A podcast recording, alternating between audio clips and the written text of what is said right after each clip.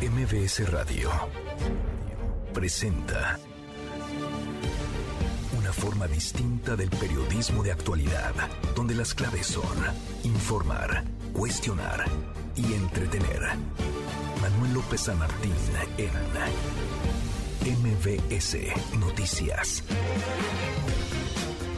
El lunes, lunes 12 de septiembre, movida, muy movida esta tarde, arranca movida la semana, hay mucha información, soy Manuel López San Martín, gracias. Muchas gracias que ya nos acompaña. Acaban de estar como todos los días, como todas las tardes, todas las voces. Está en México el secretario de Estado de los Estados Unidos, Anthony Blinken, está en nuestro país para reunirse. Se va a encontrar esta tarde con el presidente López Obrador en el Palacio Nacional. En unos minutos comenzará también el diálogo económico de alto nivel estará ahí el secretario Blinken, estará también del lado mexicano, todo lo relacionado a la economía y al que el Tratado México-Estados Unidos y Canadá, la discusión central, la conversación central estará ahí, en torno a la polémica, por supuesto, por eh, la controversia en materia energética que tanto Estados Unidos como Canadá han puesto sobre la mesa por acusar al gobierno del presidente López Obrador, sus políticas energéticas de transgredir el TEMEC, vamos a conversar del asunto, por supuesto iremos hasta Inglaterra, hasta el Reino Unido, lo que sucede en torno a los funerales, la planeación para los funerales de la reina Isabel II, quien murió la semana, la semana pasada. Acá en nuestro país pues sigue el jaloneo, el presidente López Obrador presiona a la oposición para que le aprueben lo que él quiere, lo que él desea. No solamente y eso ocurrió la semana pasada, que la Guardia Nacional quede supeditada a las Fuerzas Armadas, a la Secretaría de la Defensa, sino que el ejército, que los militares y que también los marinos permanezcan en tareas de seguridad pública, permanezcan en las calles hasta el año 2028. Una iniciativa que hizo favor el PRI de poner sobre la mesa para congraciarse con el presidente. ¿Y será que mañana el fundador del cártel de Guadalajara, Miguel Ángel Félix Gallardo, pueda irse a su casa. De eso y más platicamos. Mucho japonés sobre la mesa tarde. Arrancamos con las voces y las historias de hoy.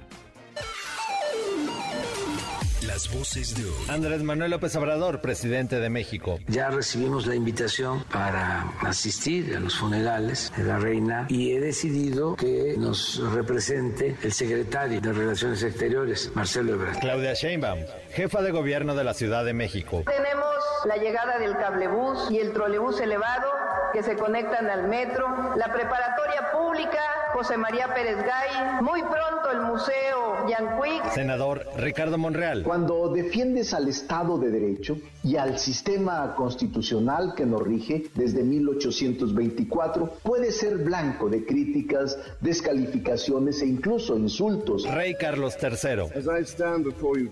Hoy comparezco ante las cámaras y eh, siento el peso de la historia que nos rodea y que nos recuerda la importancia de las tradiciones parlamentarias.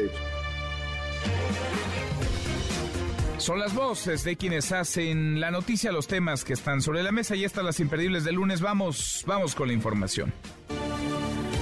El presidente López Obrador llamó a los legisladores a dejarse de politiquería y aprobar la reforma que permitiría a las Fuerzas Armadas, tanto al Ejército como a la Marina, permanecer en las calles en tareas de seguridad pública hasta el año 2028. Se trata de la iniciativa que puso sobre la mesa, que impulsó una diputada del PRI y que ha quebrado y que amenaza con terminar por romper a la alianza Van por México, la alianza PAN-PRI-PRD. La voz del presidente esta mañana.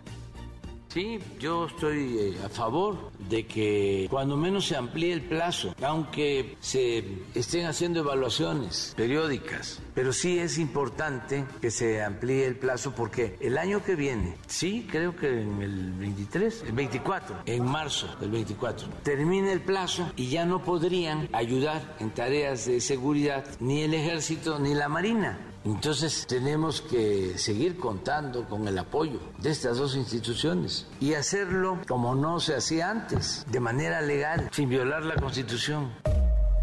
Sin violar la Constitución. Entonces, para no violar la Constitución, cambiemos la Constitución. Si podían estar o tendrían que estar por mandato constitucional hasta 2024 y no se va a lograr porque no se ha hecho lo que se tendría que hacer. Tiempo ha habido y dinero también, ¿eh? pero no se ha hecho lo que se tendría que hacer ni en el terreno federal ni en los gobiernos estatales porque pocos gobernadores le apuestan a profesionalizar, a capacitar, a bien pagar a sus policías, mucho menos en lo que toca a lo municipal. Las autoridades ahí de plano se lavan las manos, pues entonces cambiemos la constitución y escribamos que se queden ahí hasta 2028 y en 2028, como seguramente tampoco será la tarea, pues le ponemos otros cuatro años y así nos la llevamos. Así el drama, la crisis de violencia y de inseguridad y también un drama que carcome a las instituciones de seguridad, de procuración e impartición de justicia. A propósito, el presidente se va a reunir esta tarde en Palacio Nacional con el secretario de Estado de los Estados Unidos, Anthony Blinken, quien tras su llegada a México escribió en su cuenta de Twitter, esperamos visitar a nuestros vecinos del sur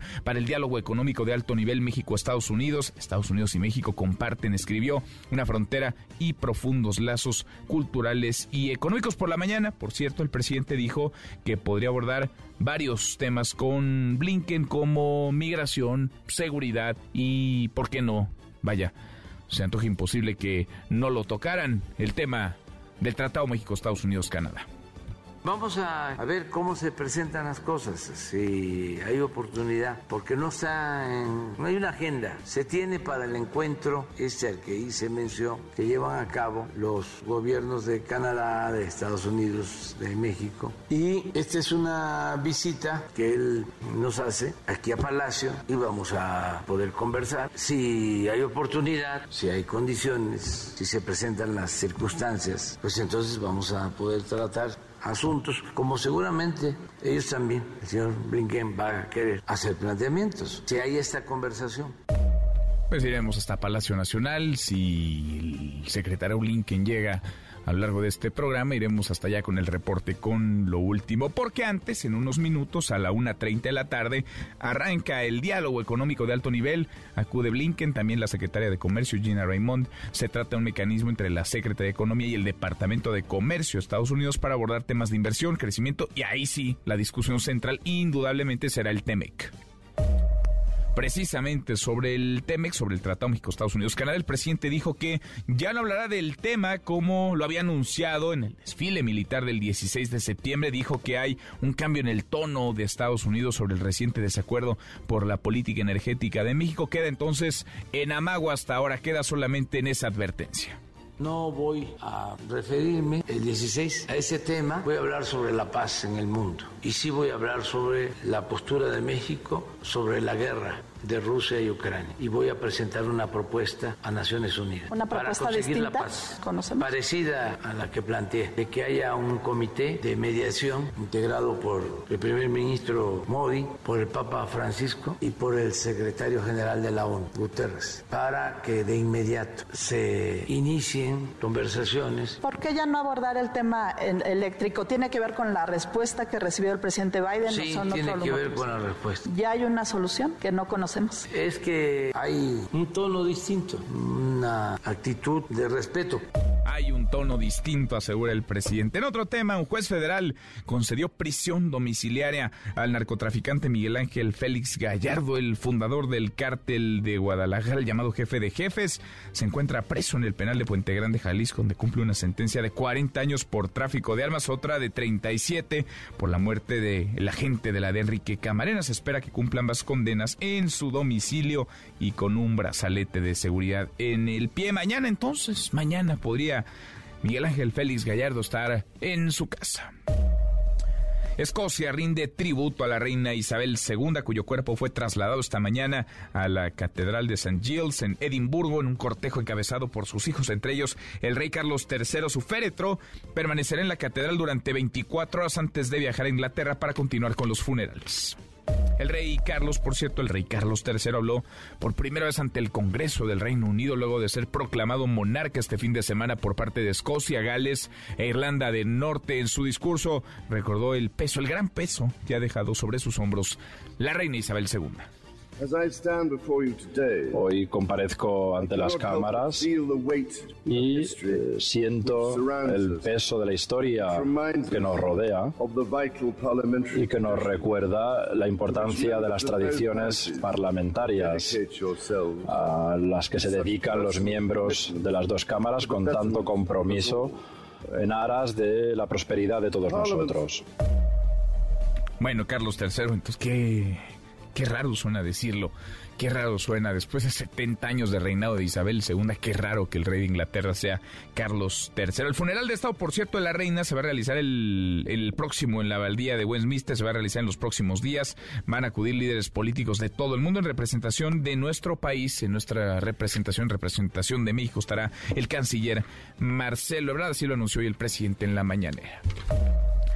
Hasta aquí el resumen con lo más importante del día. A la hora con 10 minutos, le decía, está en nuestro país Anthony Blinken, secretario de Estado de los Estados Unidos, el número dos pues, del gobierno norteamericano en influencia, en incidencia, en capacidad de operación. Blinken que tiene buena relación con México, se lleva bien con el canciller Marcelo Ebrard, estará en nuestro país participando en 20 minutos a la 1.30 si son puntuales en el diálogo económico de alto nivel y después, por la tarde, irá al Palacio Nacional en donde se reunirá, se va a encontrar con el presidente López Obrador. De eso queremos platicar con ustedes esta tarde, en este momento. ¿Cuál es, cuál ve como el tema de mayor interés en la relación México-Estados Unidos? Tema que seguramente revisarían el presidente López Obrador y Anthony Blinken, secretario de Estado. El energético, donde hay una controversia constitucional. El TME, que es mucho más amplio, toca todo el asunto comercial, el intercambio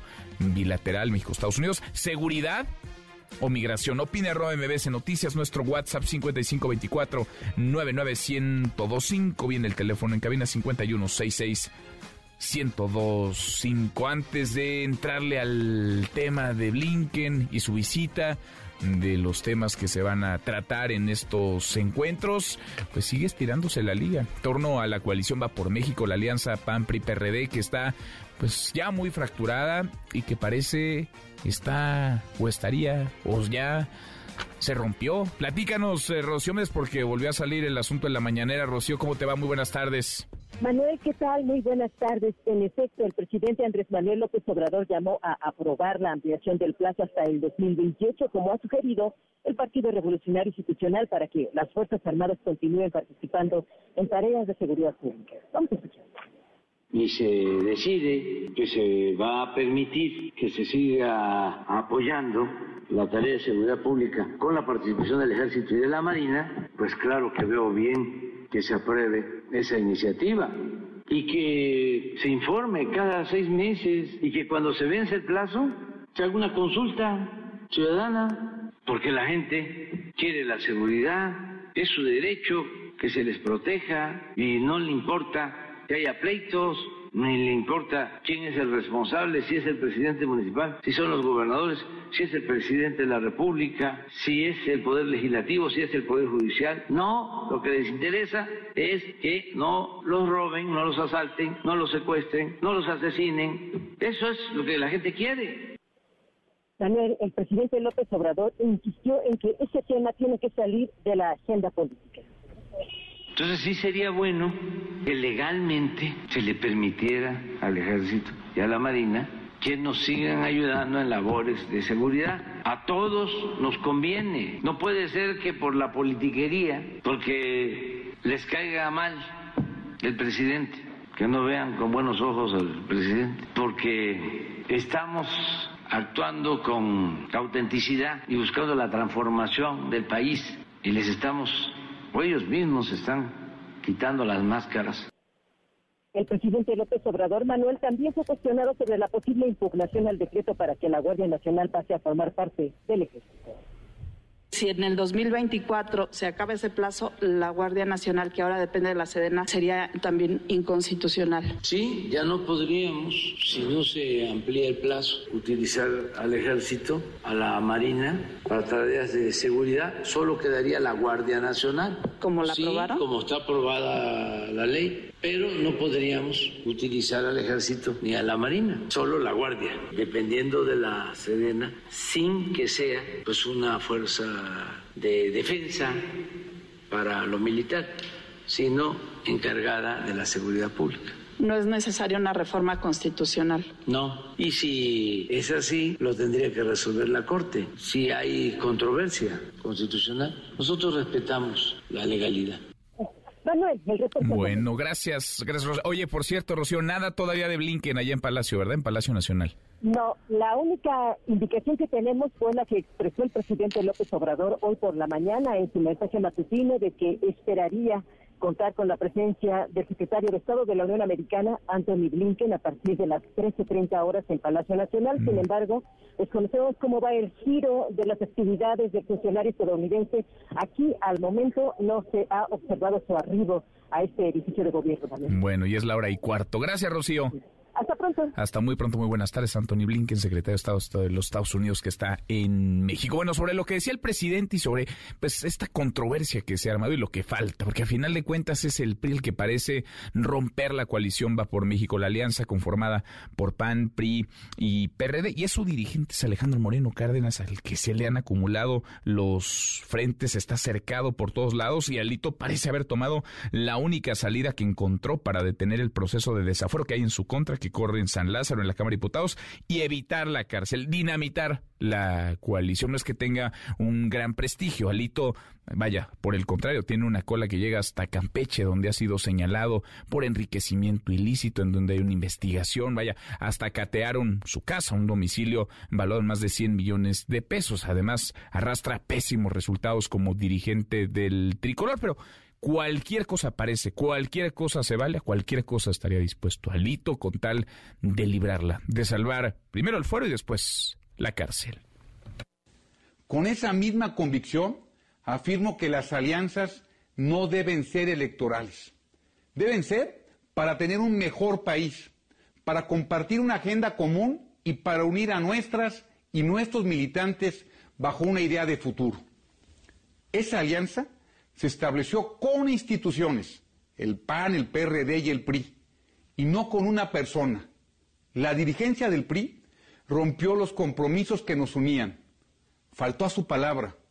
Bajo estas circunstancias, es mi deber político y mi deber moral señalar que no es posible ni deseable continuar con esa alianza bajo los términos establecidos. Duro el gobernador de Querétaro, Mauricio Curi, mensaje en sus redes sociales la semana pasada, y es que, pues sí, el PRI transgredió lo acordado con el PAN y el PRD hace un par de meses. Las dirigencias de los grupos parlamentarios en San Lázaro de los tres partidos anunciaron una moratoria constitucional que no era otra cosa más que evitar cualquier modificación a la Constitución. Y no solo el PRI estaría brincándose lo acordado, sino que sería propuesta del tricolor que se le metería mano a la Constitución, a la Carta Magna, un tema central, neurálgico para el presidente y su administración. Un triunfo indudablemente del presidente, pero algo que amenaza con romper, si no es que ya se rompió esa alianza. Le agradezco mucho estos minutos al gobernador de Querétaro, Mauricio Curi. Gobernador, ¿cómo estás? Muy buenas tardes.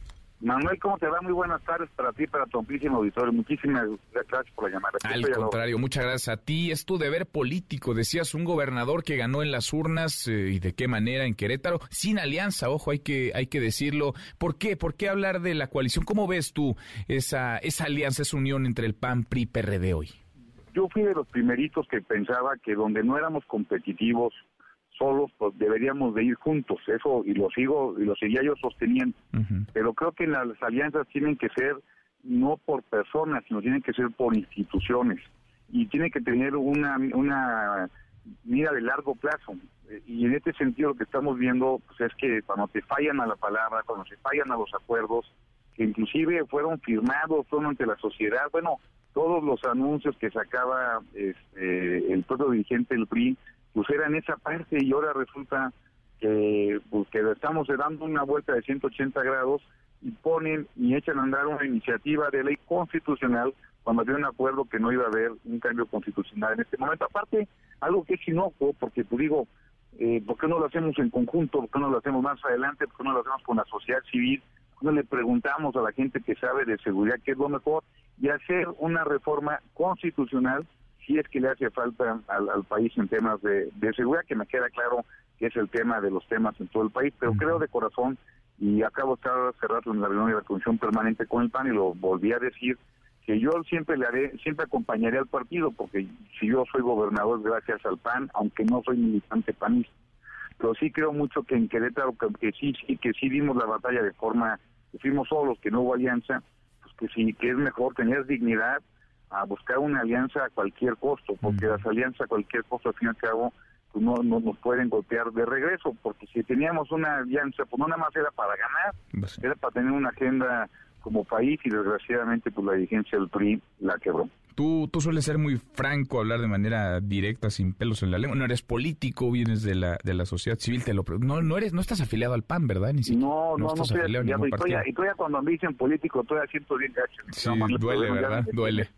bueno, duele, pero luego uno se, se acostumbra. Gobernador, estoy platicando con el gobernador de Querétaro, Mauricio Curi. ¿Qué, ¿Qué tan presentable es hoy caminar de la mano con un personaje como Alejandro Moreno Cárdenas, que ha sido señalado por enriquecimiento ilícito? Aquí lo hemos platicado un sinfín de veces, eh, tiene eh, decenas de propiedades que difícilmente resisten la mínima revisión. Eh, hemos escuchado grabaciones ilegales, pero muy ilustrativas sobre su actuar, sobre su comportamiento. ¿Qué tan complejo es para un partido como el PAN, como el partido que te arropó para llegar al gobierno de Querétaro, caminar con un perfil como este? Mi recomendación, cuando por eso saqué el video, mi recomendación era romper con la dirigencia del PRI, no con el PRI, pero sí con la dirigencia del PRI, sobre todo por los acuerdos que se hicieron.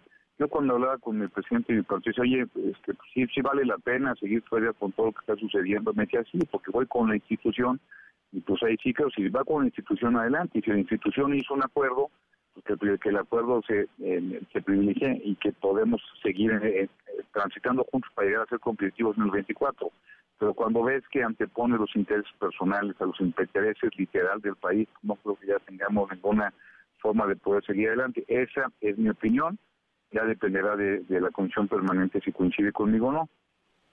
Pero entonces, con, con el PRI sí, con Alito no. Con el PRI sí, con la dirigencia no, porque falló a lo más importante que debe tener uno. Porque mi papá decía, Manuel, una persona vale lo que vale su palabra. Y yo creo de corazón que pues, en esta parte pues están anteponiendo los intereses personales a los intereses del país. Porque aparte yo creo yo creo mucho en la oposición, en los contrapesos, y en el PRI también. Desgraciadamente la dirigencia, pues ya vimos que no. A ti ya te destaparon, Marco Cortés, ni más ni menos el presidente de tu partido, el PAN, ya te destapó eh, como, como aspirante, como aspirante presidencial, eh, gobernador, y quien podría decir, bueno, pues el gobernador está tratando también de ir conformando su, su coalición, su alianza, quienes lo podrían arropar de cara a 2024. Mira, te, te lo digo de corazón y no lo digo como, como político, te lo digo de verdad como con toda mi vida, todo en el sector privado yo siempre he sido gente de resultados. En la empresa, cuando fui presidente de organismos empresariales, cuando fui presidente municipal, senador, coordinador y como gobernador, nunca me he puesto un techo en mi vida. Pero sí te puedo decir que yo, donde estoy, me concentro al 100%, doy resultados y a partir de ahí lo que venga. Nunca me voy a poner un techo pero de verdad te digo que en este momento estoy solamente concentrado en Querétaro, mi estimado Manuel. A propósito de eso, gobernador, eh, rendiste tu primer informe, apenas un año de, gobierno, ¿cuántas cosas han pasado en este Yo siento que ya es el este último, porque ha sido un año muy complicado. un año difícil, un año retador, indudablemente. ¿Cuál dirías que fue el momento más complejo que te tocó vivir, que te ha tocado vivir hasta ahora como gobernador? Ninguna más como gobernador, yo que toda mi vida profesional, lo que pasó en el Estadio Corregidor el 5 de marzo, ha sido lo más difícil porque veía como pues había una gran cantidad de personas, líderes, inclusive algunos con dolo, decían que había 43 muertos y, y, luchar contra todo eso y regresarte, empezar a ir uno por uno, decir las cosas como pasaron, responderle a la gente, dar la cara, porque muchos me decían que no, no salgas, no salgas, este, no, no te, no te vinculen con esto. Dije, no, pues a mí mi mamá me enseñó que al toro por los cuernos y por eso salí, regresé inmediatamente a mi gira que estaba por empezar, fui, al Hospital General a ver cuántas personas habían realmente lastimadas o no, sin lugar a sido lo más complicado, no nada más como gobernador, sino en toda mi vida profesional, Manuel. Me acuerdo en aquel, en aquel momento apareciste tú, porque hay quienes envían un vocero, ponen ahí alguno de los funcionarios de su equipo, del gabinete, apareciste tú eh, hablándole pues a quienes habían sido los agresores, a quienes habíamos visto todos en estas, en estas imágenes. Al correr de los meses, gobernador, eh, afortunadamente ninguna persona pierde la vida. ¿Cuántos detenidos hubo por esos hechos? Hubo 57 detenidos. Checar más de 400 videos. La verdad que la fiscalía actuó muy rápido. Aunque aparte otra cosa que me decían en aquella época, Manuel, me decían, oye, ya mete a alguien al bote, al que sea, pues ya mételo, porque si no, no puede salir hacia los medios. No, no, esto vamos a, vamos a hacerlo bien. El Querétaro va al fondo y aquí no hay impunidad y por eso pues, tardamos un par de días, porque el evento fue el sábado y las primeras, eh, digamos, detenciones se dieron el miércoles en la madrugada. Este, yo muchísima presión, pero fuimos al fondo, no, no, no lo hicimos nada más de forma o nada más esperar a que llegara la siguiente tragedia para que se olvidara esta.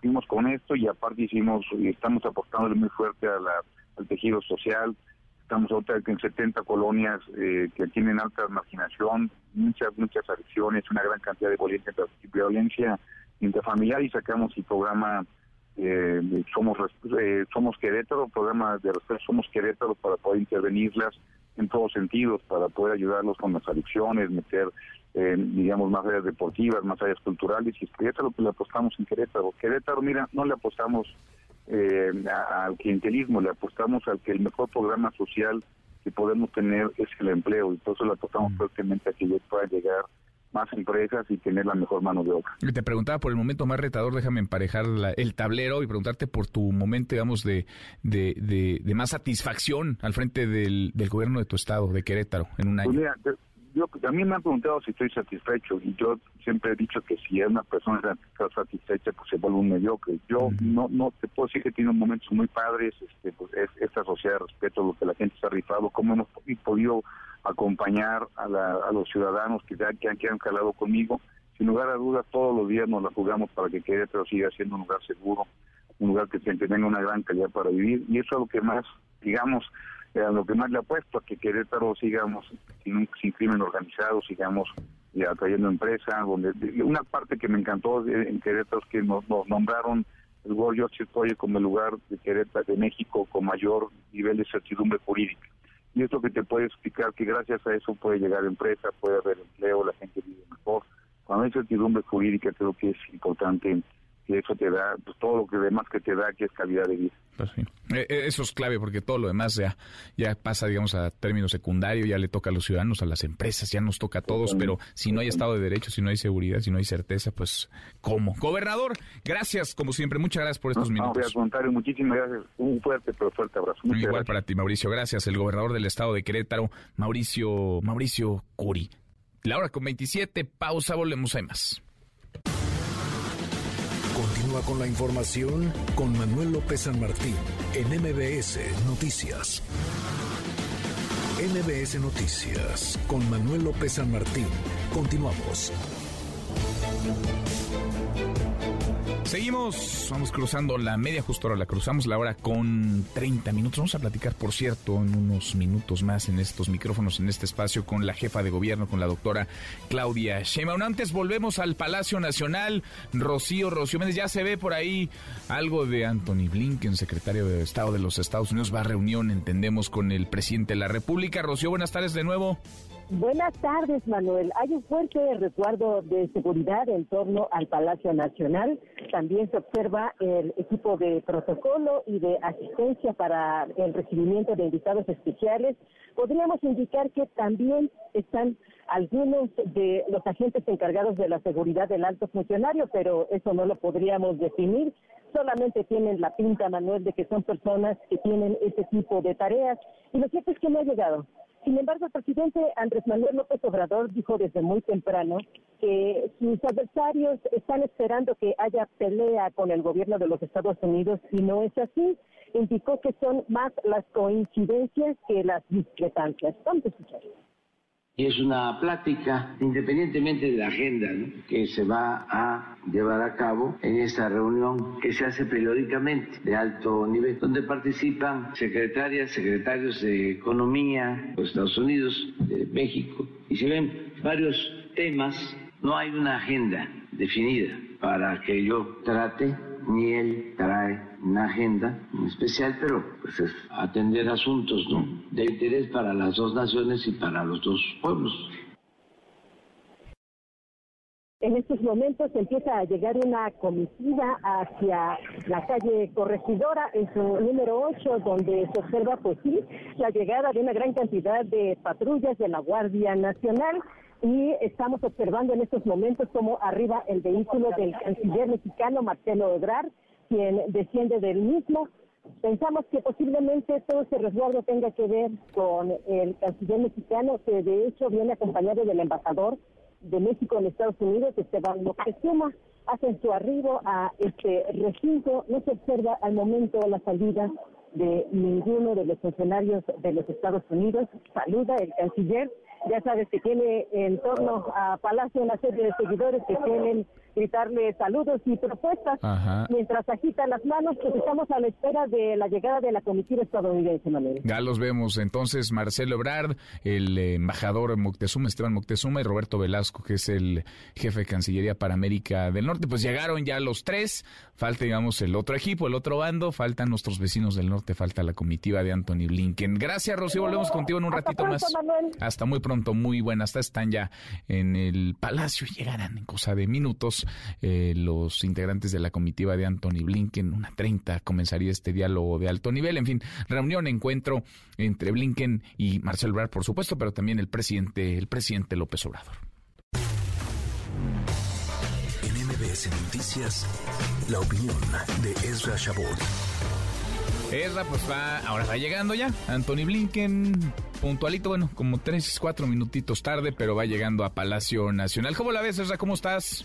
Hola, ¿qué tal Manuel? Buenas tardes, buenas tardes al auditorio. Pues no hay caso que no se cumpla y finalmente el señor Blinken, 12 de septiembre, llega a la Ciudad de México y entonces en la mañana el presidente López Obrador pues es distinto, ¿no? Está echando pleito eh, sin que la persona esté presente, esto es muy común entre los cuates para pues armar escándalo, tratar de decir pues nosotros sí podemos y luego decir no, pues la verdad es que no, no era lo que estábamos diciendo, ya cambió ya el presidente Biden, ya cambió, ya cambió el morito y mejor nos vamos para atrás. La que tiene en realidad que enfrentar en este momento verdaderamente la fuerza de lo que es un departamento de Estado que viene o que trae consigo no solamente la posición del presidente Biden, sino también la de muchísimos congresistas norteamericanos en un tema fundamental, que es el tema de la energía. Los otros temas de migración, por supuesto, están ahí metidos, el tema seguridad, que son, digamos, las armas del, del, eh, del gobierno mexicano para contrarrestar. Es decir, a ver, migración estamos entrando en un mecanismo de control de la migración que de una u otra forma México ha participado, estamos eh, entrando en contacto en el tema de la seguridad, incluso se ha reforzado y se ha evitado ya una mayor confrontación con, con los cuerpos norteamericanos que aquí operan, fundamentalmente la DEA. El tema central aquí es cómo equilibramos estos elementos con algo que no tiene salida y que es básicamente el tema, no el de hidrocarburos, que esto también estaría ahí pensado, pero que no es, eh, digamos, el punto central de la discusión, sino el tema eléctrico. Es ahí donde el, la, la, posibilidad de llegar a un acuerdo no tiene salida, mamás. O sea, las leyes que se han establecido en nuestro país, en contra de la antigua reforma energética en el plano de la producción y distribución eléctrica, en contra incluso de empresas norteamericanas y mexicanas también que le entraron al asunto de la eh, producción independiente de electricidad sin que CFE se vuelva básicamente el monopolio con el cual tratan, es algo que mm, ya está en un nivel de pleito, ya están en la discusión y creo que eh, que manden a un secretario de Estado a este tipo de planteamientos no es porque pues haya un diferendo que podría ser tratado por la contraparte, es decir, la secretaria o el secretario de Economía norteamericano, su par. Está el secretario de Estado que tendría necesariamente que pues, discutir esto inicialmente pues con Marcelo Ebrard, que sería de alguna manera su par. No, viene a plantearlo básicamente con Tatiana Cloutier, con la secretaria de Economía, porque se trata de un asunto eminentemente político, se trata de pues poner los puntos sobre las sillas, demostrar hasta dónde están dispuestos a llegar en el marco de una negociación en donde esto es algo pues eh, que por lo menos en algunos medios norteamericanos ya se maneja como temas de seguridad nacional, un tema que sobrepasa, Manuel, los límites de la ganancia o la pérdida o el negocio para convertirse finalmente en un tema que tiene que ver con la capacidad del bloque México, Estados Unidos, Canadá para seguir funcionando, para que pudiese convertirse esto en un mercado único que pueda fluir y en donde México tendría que decidir si le entra o no le entra, Luis. Sí, no, Manuel. ¿Qué pasó? ¿Qué pasó? Ya nos llevamos así, es qué bárbaro. No, hombre, pero es que usted me estaba... es que dobleteas, los, lunes, dobleteas, confiésalo. pues, Tripleteo. Tripleteas, mira, nada más. te, te, exprimimos, eso ahí es lunes, fíjate. Oye, a ver, entonces, a ver, Anthony Blinken viene, viene, a, viene a presionar, viene a hacer política, porque también me llama la atención lo que dice el presidente esta mañana, ¿no? A propósito de todo esto que mencionas, lo que dice el presidente, bueno, ya no haré este gran anuncio el 16 de septiembre, acá cambiado el tono, dice, desde el gobierno de, Estados Unidos. Eh, ¿Será que puede haber arreglo? ¿Hay arreglo, hay acuerdo posible, ya? Pues hay acuerdo solamente en el momento en que doblen la mano de este lado, porque el tema es muy sencillo, el tema es si vas a respetar el TEMEC, pues simplemente tienes que permitir que los contratos de producción privada, etcétera, etcétera, pues se sigan desarrollando.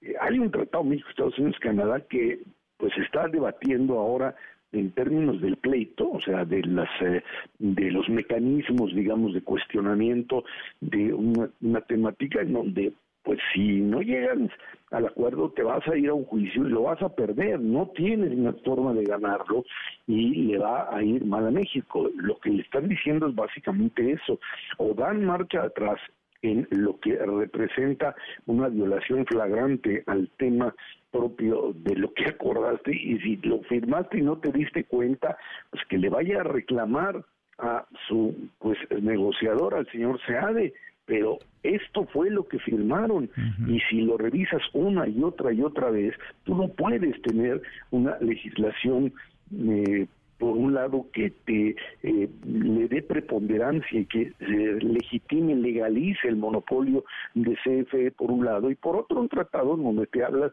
de la eh, necesidad de manejar un mercado libre en donde la iniciativa privada y la inversión extranjera tenga la certeza de que esto se maneja en igualdad de condiciones. Esto no funciona y ahí sí pues tú puedes eh, amarrarte allí y, poner la bandera mexicana y lanzarte desde el castillo de Chapultepec, pero no hay, forma. Finalmente te va a costar y te va a costar mucho. Bueno, aunque, insisto, eh, dice el presidente, cambió el tono. Yo no he escuchado el, cambio del tono, tampoco escuché un mal tono al inicio, pero, pero bueno, dice el presidente, cambió el tono, es de más eh, respeto y por tanto ya no habrá un aviso, un mensaje, como se había anunciado en el desfile militar del 16 de septiembre. No, bueno, pues no, tampoco estamos por andar pateando todavía más el tema cuando pues lo que vinieron a decirnos es aquí no hay de otra, mm. o pues nos ajustamos a la ley o pagamos las consecuencias. Bueno, Esra, gracias, te dijimos para que te prepares para, para tripletear al ratito. gracias. Abrazo. Esra, Esra Chavo, 20 para la hora. ¿Qué pasa con Miguel Ángel Félix Gallardo, el fundador del cártel de Guadalajara? Platícanos, el Samarta Gutiérrez, el Samarta, buenas tardes. Gracias, un placer saludarte, eh, Manuel. Pues decirte que el juzgado séptimo de distrito de procesos penales federales con sede en Ciudad de México otorgó la sustitución de la pena al fundador del cártel de Guadalajara, Miguel Ángel Félix Gallardo, y autorizó, autorizó que termine de compurgar la pena en su domicilio bajo una medida de seguridad. El llamado jefe de jefes se encuentra todavía recluido en la comisaría de sentenciados Así lo confirmó el propio director general de Prevención y Reinserción Social de Jalisco, José Antonio Pérez Juárez. Dijo que el viernes pasado fue notificado de esta resolución. Dijo que no ha salido de la cárcel porque su familia aún no ha comprado el brazalete, brazalete electrónico. El Estado, explicó, solo lo hace cuando se comprueba que no hay recursos por parte de la familia del reo, cosa que en este caso, bueno, no es así explicó que parte de los argumentos que esgrimió el juez para sustituir la pena es que el estado de salud de Miguel Ángel Félix Gallardo es precario y su expectativa de vida es muy corta. Es decir, la resolución, según explicó el propio funcionario estatal, es que los peritajes médicos así lo advierten y en eso se basó el juzgador para determinar que Miguel Ángel Félix Gallardo termine esta condena de 40 años en casa. El funcionario Manuel insistió que no hay libertad, solo es un confinamiento y él como responsable de los reclusorios aquí en Jalisco será el que encabece el traslado a la vivienda que así determine la familia. Escuchemos parte de lo que expuso el propio funcionario José Antonio Pérez Juárez. No creo que sea cuestión de horas, Marta Elsa. Yo más bien pienso que primero la familia tiene que venir a decirme entre hoy o mañana si consiguieron o no el brazalete y luego yo informarlo al juez de la Ciudad de México para que él me instruya que puedo cumplir lo que él ya me instruyó. Eh, cuando tú demuestras mediante un estudio socioeconómico que no tienes recursos, el Estado lo paga este caso, eh, Manuel, lo que dijo el propio funcionario, el responsable de reclusorios, es que la familia de Félix Gallardo tendrá que eh, comprar este brazalete. Eh, sin embargo, eh, Manuel, lo que decía el funcionario es que Félix Gallardo también enfrenta otra sentencia por 37 años por el asesinato del agente de la área Enrique Camarena Salazar, ocurrido en 1985. Entonces, esta sentencia, la de 37 años, empezará a contar hasta marzo de 2029 y es entonces cuando el juez eh, puede requerir otra vez a Miguel Ángel Félix Gallardo para que regrese a la cárcel. Lo que explicó el funcionario es que esa sentencia, esta sentencia por el caso de eh, el agente de la DEA, no tiene todavía vigencia hasta que no concluya de compurgar esta, eh, esta pena de 40 años, ya que explicó que eran casos diferentes.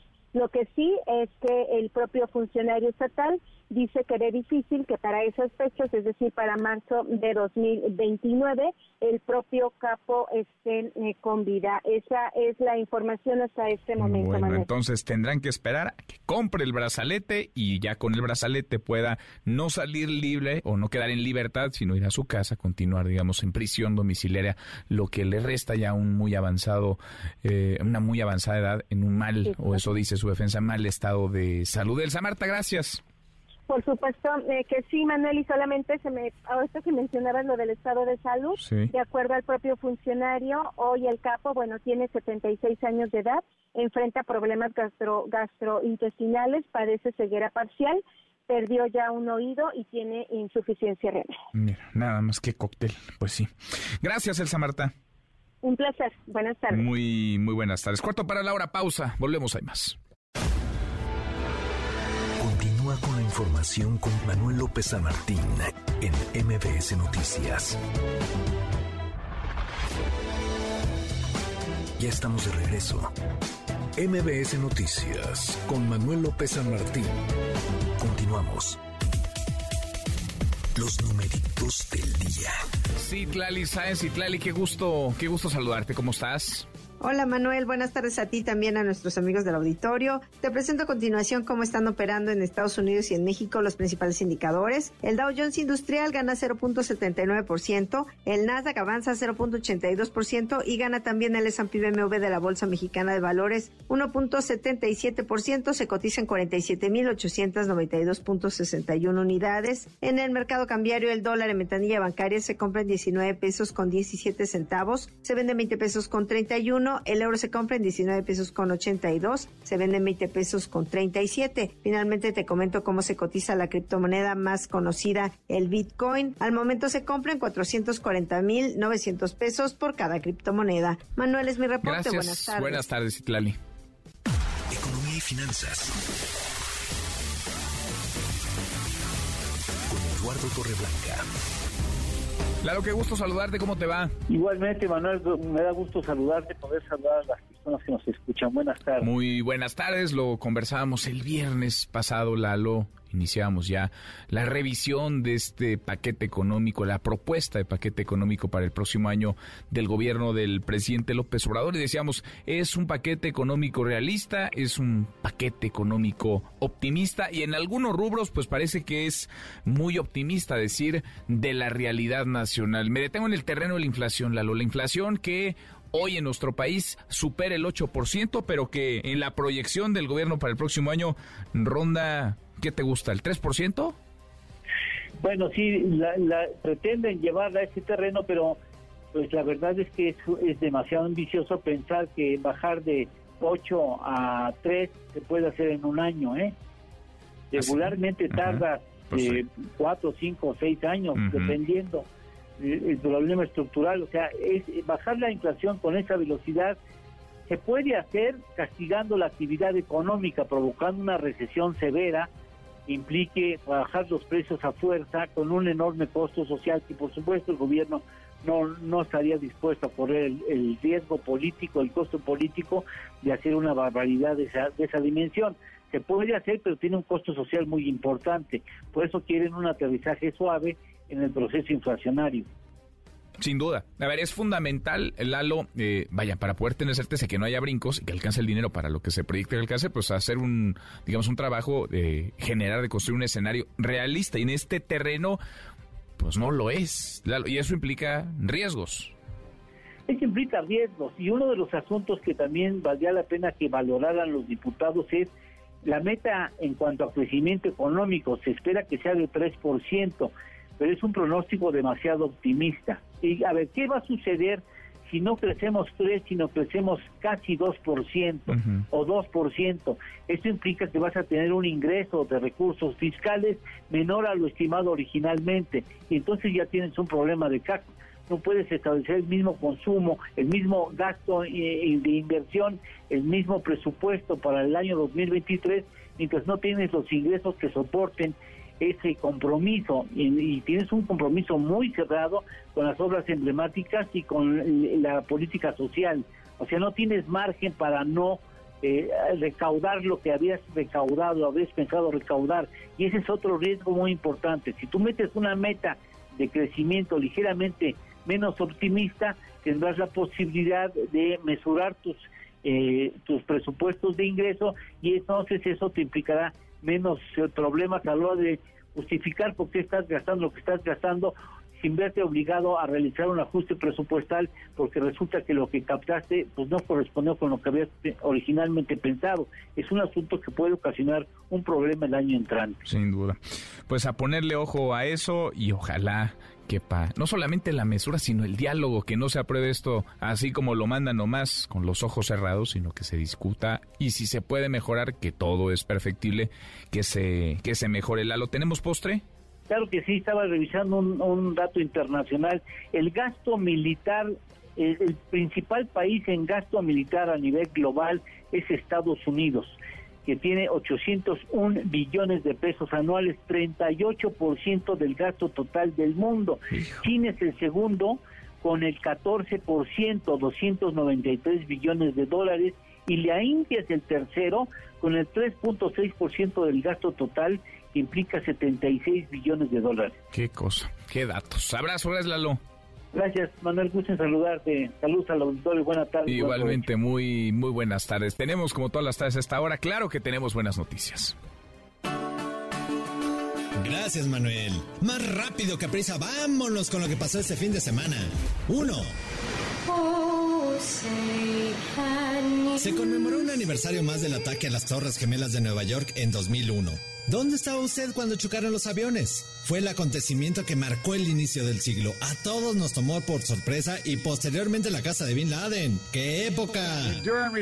La determinación del pueblo estadounidense de defenderse de quienes lo quieren matar y hacer justicia por las víctimas de estos ataques contra nuestros ciudadanos siguen siendo un éxito. Se necesitaron 10 años para encontrar y matar a Bin Laden, pero lo hicimos.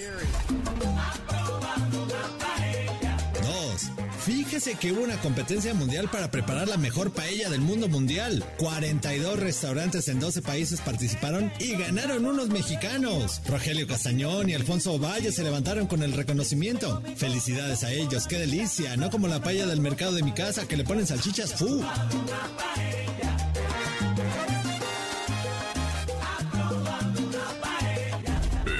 Se presenta Multiverso Festival Musical. 3. Pero la más buena noticia es que ya tenemos la alineación del Festival Multiverso presentado por MBS, EXA y la mejor.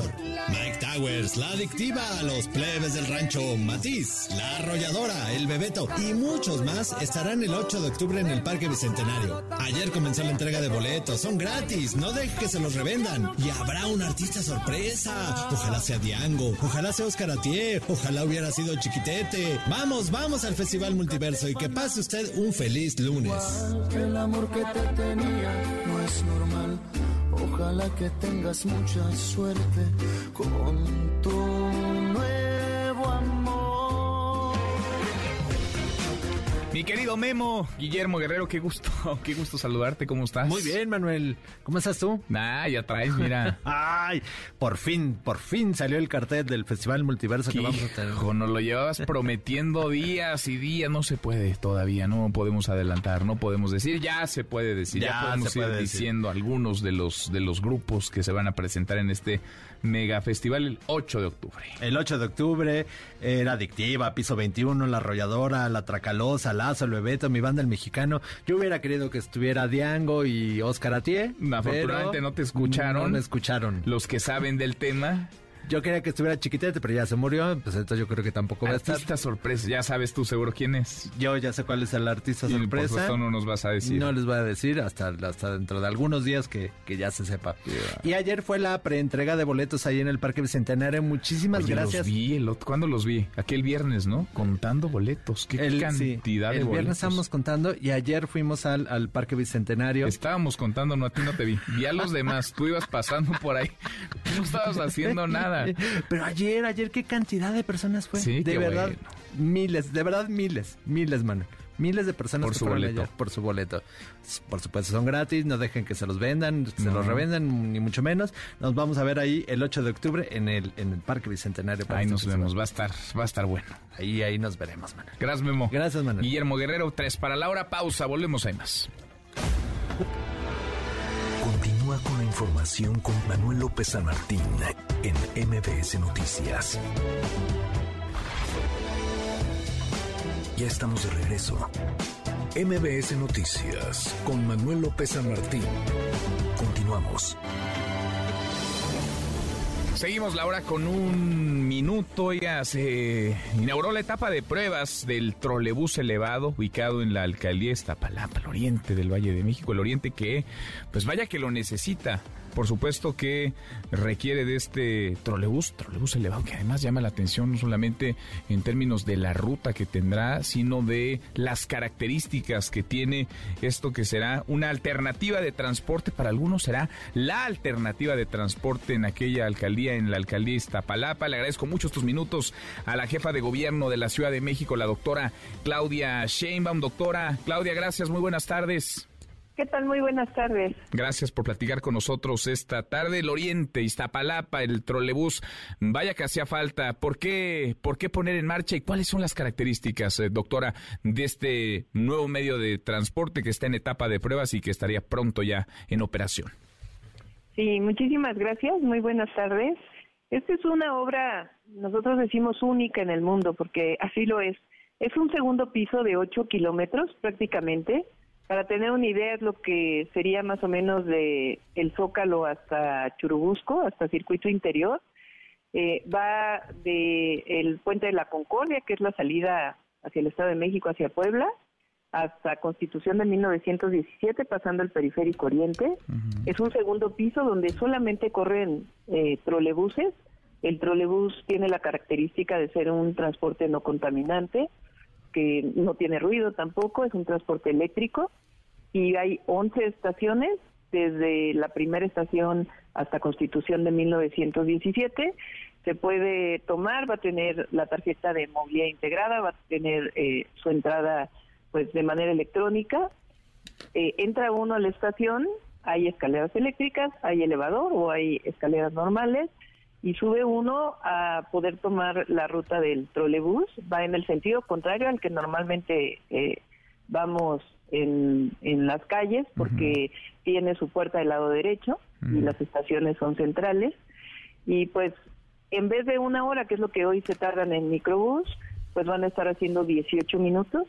Además todos los microbuses van a desaparecer de Ermita Iztapalapa eh, porque se van a chatarrizar y quienes son concesionarios de los microbuses eh, compraron trolebuses para poder operar una parte de la ruta, la otra parte la opera la empresa del gobierno de la ciudad, que es Sistema de Transportes Eléctricos, y pues realmente es una, estamos muy contentos porque es una obra innovadora que da prácticamente el servicio que puede dar el metro de la ciudad, con las mismas comodidades, pero es mucho más económica en términos de su construcción y pues va a permitirles dar un servicio al mismo costo de lo que hoy utilizan pues a la alcaldía que esta es la más poblada de la ciudad y que no tenía un sistema de transporte masivo. Y, que si fuera municipio sería el más poblado, uno de los más poblados del, del país, eh, eh doctora. Sí, así es, es el, sería el más poblado, son 1.8 millones de habitantes, el que le sigue es Ecatepec con 1.6 millones de habitantes.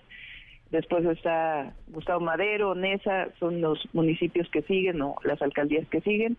Entonces, es importante para Iztapalapa, pero es importante para la ciudad porque pues es una forma de transporte que después se puede utilizar en otros lados de la ciudad eh, como una forma alternativa, igual que el cablebús, que estamos dando el ejemplo con dos líneas, ahora vamos por la tercera, y a cualquiera que llegue posteriormente al gobierno de la ciudad, pues estoy segura que son sistemas de transporte que les parecerán económicos y una forma pues distinta de moverse que no contamina, no contribuye a los gases de efecto invernadero por el cambio climático, tiene todas las comodidades y seguridad para las familias de la ciudad. Siendo económico, responsable y cuidadoso del, del medio ambiente, el cablebús, este también el, el, el trolebús elevado. Doctora, ¿cuántas personas eh, beneficiaría esto? ¿Cuándo comenzarían operaciones y cuánto va a costar? ¿Cuánto va a costar el boleto? Sí, hoy anunciamos tiene el mismo costo que el cablebús, siete pesos. Eh, es lo mismo que paga ahora la gente, no paga más eh, de lo que eh, va a costar. Somos el transporte, en la Ciudad de México es el transporte más económico de todo el país. seguimos siendo el transporte más económico, sea concesionado o sea del gobierno de la ciudad. La tarifa del metro no la vamos a subir.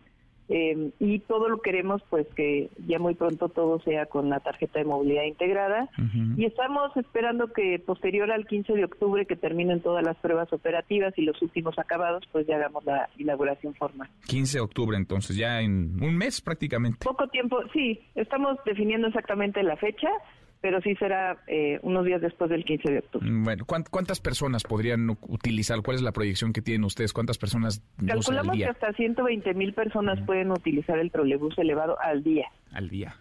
Así es. Al día. Bueno, es parte de los sellos que como que como gobierno, por supuesto, son acciones y son decisiones, pero de los sellos que le vas eh, eh, impregnando a, tu administración, hablabas del cablebús, ahora también este eh, trolebús elevado, no solamente en zonas que lo necesitan, que lo requieren, sino en la forma en la que se ejecutan y se ponen en marcha, se operan ya estos, estos proyectos de transporte en lo particular, pero que tocan otras aristas de lo público. Sí, así es. Hemos invertido mucho también en nuevos trolebuses para otras partes de la ciudad, en autobuses de la red de transporte de pasajeros. Como saben, estamos modernizando toda la línea 1 del metro y estamos ya por definir ya eh, la empresa que se va a encargar de la tercera línea de cablebús que va por Chapultepec y hasta Álvaro Obregón. Ahora, doctora, vienen, vienen dos años de, cierre, estamos, digamos, en el corte de caja de este cuarto informe de gobierno, de este cuarto año de, administración. Eh, ¿Qué tanto se ha podido hacer de cuando te sentaste el primer día en el escritorio y qué tanto eh, te resta por hacer, te falta por hacer? ¿Hacia dónde los próximos dos años de tu gobierno, tu administración?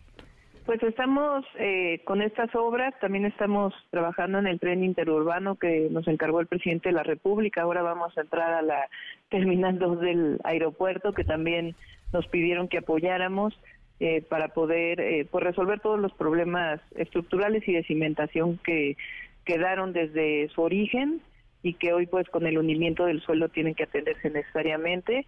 Está, tenemos que terminar obviamente la línea 1 del metro. Y estamos cerrando para que todos los compromisos eh, que hicimos en su momento cuando entramos al gobierno de la ciudad los cumplamos, eh, independientemente que tuvimos pues dos años de pandemia que fueron muy complicados. Estamos por inaugurar el tercer hospital general que hicimos en, en el gobierno en Coajimalpa, ya en las próximas semanas ya será inaugurado eh, y de igual manera otro puente vehicular que está también en Coajimalpa, que es el puente Chamixto. Estamos haciendo otra obra sobre también de un puente vehicular para conectarse con Siervo de la Nación, que es una de las carreteras concesionadas del Estado de México para poder llegar más rápido al Aeropuerto Internacional Felipe Ángeles. Es decir, todavía estamos haciendo muchas obras en la ciudad que vamos a concluir el próximo año. Bueno, pues vendrá, me imagino, entonces una buena temporada de, de, inauguraciones, de echar a andar proyectos que se han venido construyendo a lo largo de estos, de estos años. ¿Qué tan lejos o qué tan cerca, doctor? Estoy platicando con la jefa de gobierno de la Ciudad de México, Claudia Sheinbaum, se ve 2024. Bueno, pues nosotros estamos dedicados a la ciudad, por eso fuimos eh, elegidos y estoy trabajando pues muy fuerte para poder ahora presentar el cuarto informe de gobierno que ya viene muy pronto y pues ahí se va a notar todos los avances que hemos hecho en la ciudad y cerrando hacia ahora el 2023 que, que viene muy pronto y pues que sepan los habitantes de la ciudad que estamos dedicados en cuerpo y alma a servir. Están trabajando por la ciudad. Luego lo preguntaba 2024 para el cierre de esta administración, de este, de este gobierno, porque me imagino que también debe ser una cuenta contrarreloj, ¿no? Para cumplir, para sacar adelante todo lo mucho que se está haciendo, que se está trabajando, doctora. Sí, afortunadamente pues hemos venido trabajando como relojitos para poder cumplir con todo lo que nos comprometimos pues hay muchísimo por delante y esta ciudad está llena, llena de, de retos. Eh, como siempre, gusto saludarte. Gracias, muchas gracias por estos minutos. Al contrario, al contrario, muy buenas tardes. Gracias. Muy buenas tardes, la jefa de gobierno de la Ciudad de México, la doctora Claudia Sheinbaum. 15 de octubre, entonces nos dice 15 de octubre ya comenzará formalmente esta, esta operación del trolebús elevado en Iztapalapa. Siete pesos costará el boleto, lo mismo que cuesta actualmente, digamos, a quienes se, se trasladan en esa zona, no en este medio de transporte, pero quienes toman esa ruta. Unas 120 mil personas nos decía en esta, en esta entrevista la doctora Claudia Sheinbaum, hasta 120 mil personas podrían utilizar este, este transporte. Vamos a revisar las redes, cómo se mueven las cosas en Twitter. Caemos en las redes. Oiga, se cumplieron, se cumplieron ayer 200 días de guerra, 200 días de la invasión de Rusia a Ucrania. Le agradezco mucho estos minutos a Stephanie Enaro, experta en geopolítica. Stephanie, qué gusto, ¿cómo estás? Hola Manuel, muy buenas tardes. Pues asombrada porque ya llegamos a los 200 días de una guerra que muchos hubiéramos pensado que era relámpago, Manuel. Pues sí, por ejemplo, Vladimir Putin, ¿no? Que pensó que quizá en una semana o en 15 días la tendría resuelta y no 200 días después. Aquí estamos. ¿Qué corte de caja hacer, Stephanie? ¿Cómo ves las cosas? Es una guerra que definitivamente ha cambiado al mundo Fíjate que eh, el día de hoy la ministra de Defensa de Alemania dijo que ya van a dedicar el 2% de su Producto Interno Bruto a armamento y eso es algo que Alemania no lo había hecho después de la Segunda Guerra Mundial y eso nos habla del cambio en el mundo. Tenemos un mundo que está enfocado más en la guerra que en la paz. Del trasfondo de esta guerra entre Rusia y Ucrania está el enfrentamiento indirecto entre Rusia y Estados Unidos entre Estados Unidos y China. Hay una inflación que está por los suelos aquí, en, por los cielos. Aquí en México le estamos padeciendo. Tenemos que ah, en esta guerra, al final de este año, Manuel, 813 millones de personas en el mundo podrían estar ya en riesgo de caer en seguridad alimenticia, que quiere decir que no van a tener que comer y eso es preocupante. Los productos que subieron primero fueron los granos como el trigo y el maíz y ahora el siguiente producto que se estipula que podría subir va a ser el arroz y esto va a ser alarmante porque los países productores como la India es probable que ya no lo exporten para resguardar a sus ciudadanos. También estamos viendo que Ucrania no se quiere dejar vencer. Hay una contraofensiva muy fuerte que empezó a inicios de septiembre en Kharkiv y le ha quitado aproximadamente 9.000 kilómetros cuadrados a los rusos. Esto es más o menos el tamaño de Chipre, pero al mismo tiempo Rusia tampoco se quiere dejar vencer y ya le está comprando armamento nuclear y militar a Corea del Norte y esto prende las alarmas en el mundo. Qué cosa, pues sí. Ahora, ¿se ve cerca el, el, fin del conflicto o la retirada? Porque ya a estas alturas, ya hablar de un avasallamiento ruso pues sería utópico, pero pensar en el triunfo también se antoja difícil. ¿Se ve eh, cerca el fin de la, de la guerra o, ves en el horizonte una posible, no sé si retirada, negociación, diálogo, acuerdo? ¿Qué, qué, qué, qué esperar para lo que viene, Stephanie? Me parece difícil que podamos esperar un fin pronto porque los dos lados quieren ganar eso quiere decir que ninguno quiere perder. No hay un diálogo directo entre Zelensky y Putin. Hasta ahora la intermediación ha sido por medio de Turquía o por medio de Francia y el presidente Putin tuvo una llamada con el presidente de Francia, Emmanuel Macron, y esto nos habla eh, de las difíciles circunstancias, sobre todo en el precio de los energéticos. Eh, Manuel, que podrían hacer que los europeos se dividan y que incluso replanteen su alianza, porque te pongo el caso del Reino Unido, ahora que se acaba de morir la reina Isabel II para octubre, el precio que van a pagar por electricidad va a ser un 80% más alto que hace un año. Esto suma la inflación de un 18%. Y en el caso de Alemania, que es el corazón de Europa, ya tenemos que un megawatt por hora está en los 360 euros, esto es 10 veces más que hace un año, y ya las fábricas alemanas están pensando en parar su producción porque no les alcanza, los costos no les salen, y al final de cuentas los europeos son democracias y los votantes pueden exigir que se detenga ese apoyo a Ucrania porque simplemente las cuentas ya no le salen. Ya no le salen. ¿Qué, pues qué panorama tan retador. Vimos de todo al inicio, ¿te acuerdas? Muchísimo ruido y a estas alturas lo que estamos observando es una especie de impas en esta, en esta guerra. Pues lo seguimos platicando, Stephanie. Gracias como siempre. Así, Manuel, excelente tarde. Igual para ti, muy buenas tardes, Stephanie Enaro. 200 días de guerra pasó de noche, para muchos pasó de noche, que se cumplieron ya 200 días de esta invasión, la invasión de Rusia a Ucrania, 200 días y contando. Si no fuera solamente un asunto de contar días, sino de contar dramas, tragedias. Una, por ejemplo, para ilustrar, 20 millones de desplazados, 20 millones de personas que han dejado sus hogares. Alrededor de 8 desplazados internos, 8 millones de desplazados internos. La mayoría, 12 millones de personas, han huido a otros países para salvar la vida. De ese tamaño, el drama de la guerra no solamente es un juego de sumas y restas, no solamente es marcar un calendario, acumular días, es, es el drama humanitario, es el drama de la guerra que trastoca la vida de personas. Vamos contigo, Alberto. Alberto Zamora, ¿qué está pasando en el PAN? Platicamos hace unos minutos con el gobernador del estado de Querétaro, Mauricio Curi, nos decía, para mí la alianza no es con la dirigencia de Alito, es más, con esa tendría que romperse ya, la alianza va por México, es con los priistas. ¿En qué andan en el blanqueazul? Alberto Zamora, Alberto, buenas tardes. Hola, ¿qué tal Manuel? Muy buenas tardes. Buenas tardes a nuestros amigos que nos escuchan. Pues la información que se está dando a conocer hasta el momento es que se lleva a cabo en la sede nacional del PAN esta reunión entre los integrantes de la Comisión eh, Permanente del Partido Acción Nacional que encabeza el presidente Marco Cortés. Ah, la información oficial no ha sido dada a conocer por parte del área de comunicación social, sin embargo, lo que se han declarado algunos integrantes de esta comisión permanente a distintos medios de comunicación es que se está abordando justamente el tema de la alianza con, eh, pues el, con el PRD y con el PRI.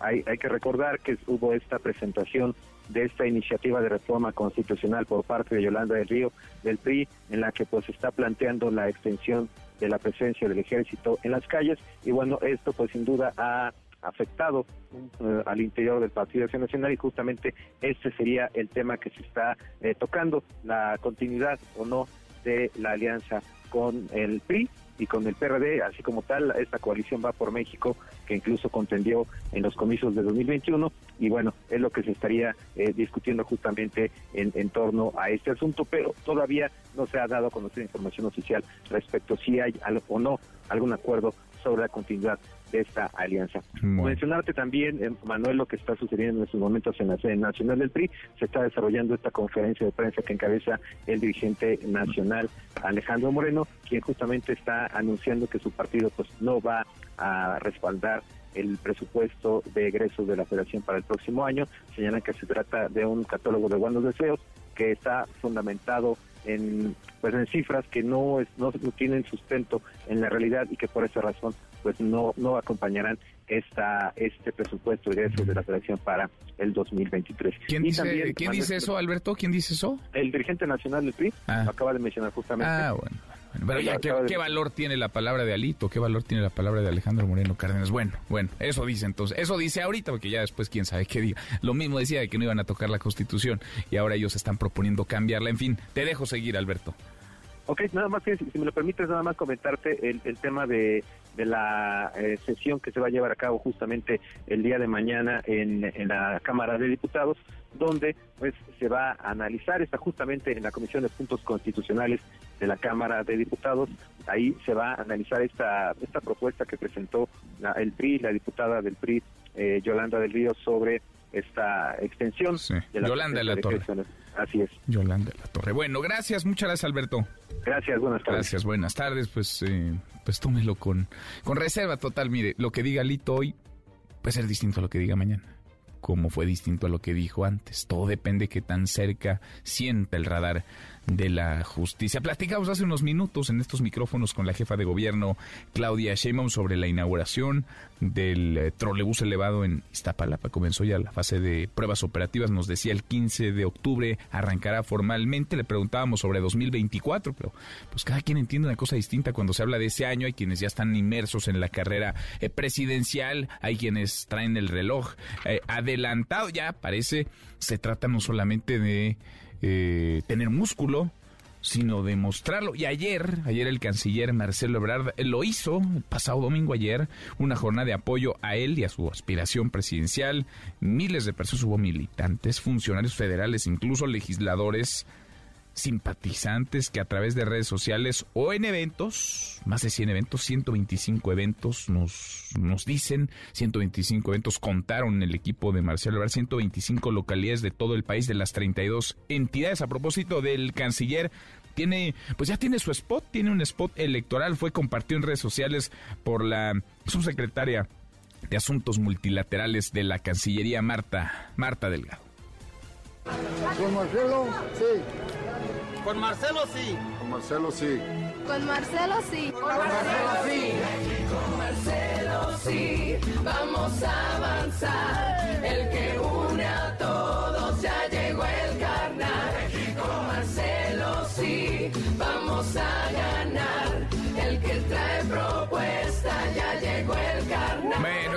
ese spot, dura más de un minuto, tiene canción con todo y jingle, pero ya está en redes sociales y parece que, pues, aunque sea 12 de septiembre de 2022, vivimos ya en la dinámica electoral del 2024. En otro tema, hashtag Tianguistenco es tendencia al manejo de pirotecnia, volvió a causar una tragedia. ¿Cuántas veces hemos contado la misma historia? Una persona murió, 24 más resultaron heridas por una explosión de cohetes el pasado fin de semana durante la feria patronal de San Nicolás Coatepec, esto en Tianguistenco. A propósito de pirotecnia, se está aplicando un operativo para evitar el traslado de pirotecnia en el metro. ¿Por qué? Pues por el, las fiestas patrias, por el Día del Grito, el 15 de septiembre. Juan Carlos Alarcón. Juan Carlos, buenas tardes, ¿cómo estás?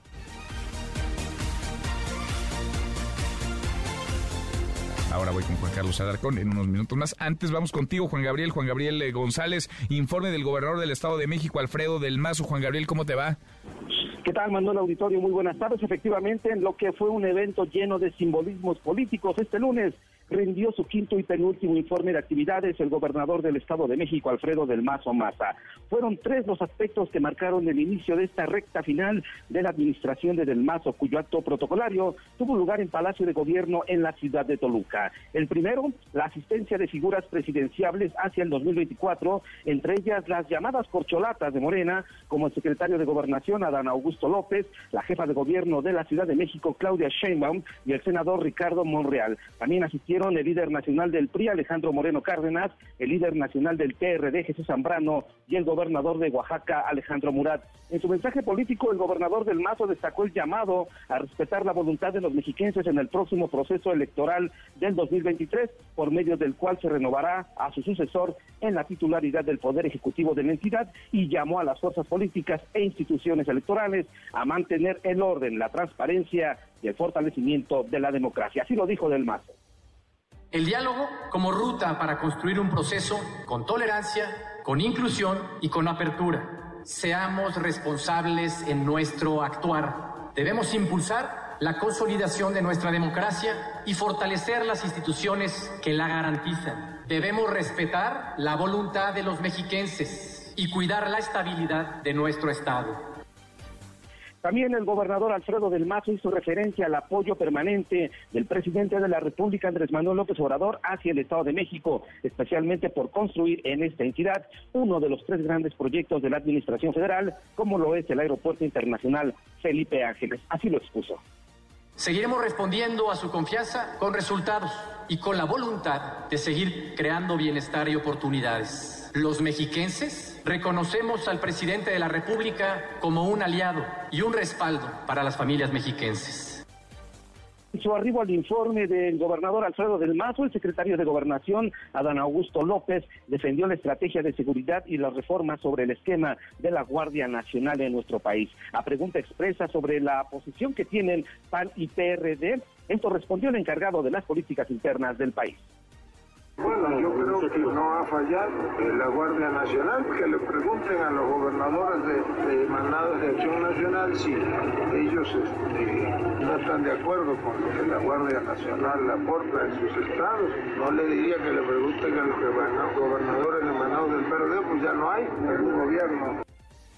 Pues de esta manera se desarrolló el evento del quinto informe del gobernador Alfredo del Mazo en el Estado de México, con simbolismos de cara a las elecciones de gobernador del Estado de México en el 2023 y las presidenciales del 2024. Manuel, el reporte. Pues todo, todo tiene una connotación política, todos son mensajes electorales de cara a lo que viene 23, 2023 primero, la parada en el Estado de México, parada en las urnas y el 2024 la parada electoral presidencial. Gracias, Juan Gabriel pendientes. Buenas tardes. Muy buenas tardes. Le decía de este operativo eh, para evitar el traslado de pirotecnia en el metro aquí en Ciudad de México. Juan Carlos Alarcón. Juan Carlos, ¿cómo te va? Hola Manuel, me da gusto saludarte. Gracias. Muy buenas tardes. A unos días del festejo por las fiestas patrias, la Secretaría de Seguridad Ciudadana aplicó un operativo en estaciones del metro aledañas al primer cuadro de la ciudad para evitar el traslado de artículos pirotécnicos en ese medio de transporte. A partir de hoy ya se llevará a cabo el operativo Cero Pirotecnia que incluye acciones para evitar el ingreso o traslado de estos eh, cohetes y cuetones a través de las líneas de la red del metro. Esta medida, Manuel, se realizará hasta el próximo 16 de septiembre, cuando concluyan todos los eventos y surge en el marco de los festejos patrios en los que se incrementa el uso de pirotecnia y se realiza en coordinación con la Secretaría de Seguridad Ciudadana y el Sistema de Transporte Colectivo Metro. Los oficiales realizarán acciones de revisión y seguridad con mayor énfasis en las estaciones Candelaria, Jamaica, Indios Verdes, Cuatro Caminos, Pino Suárez, Zócalo, Allende y Bellas Artes, ya que en estas se ha detectado año con año el traslado de pirotecnia. En la zona de la Merced también se intensificó la vigilancia en el punto de ascenso a los autobuses del servicio RTP que se realiza en el marco de los trabajos de modernización de la línea 1.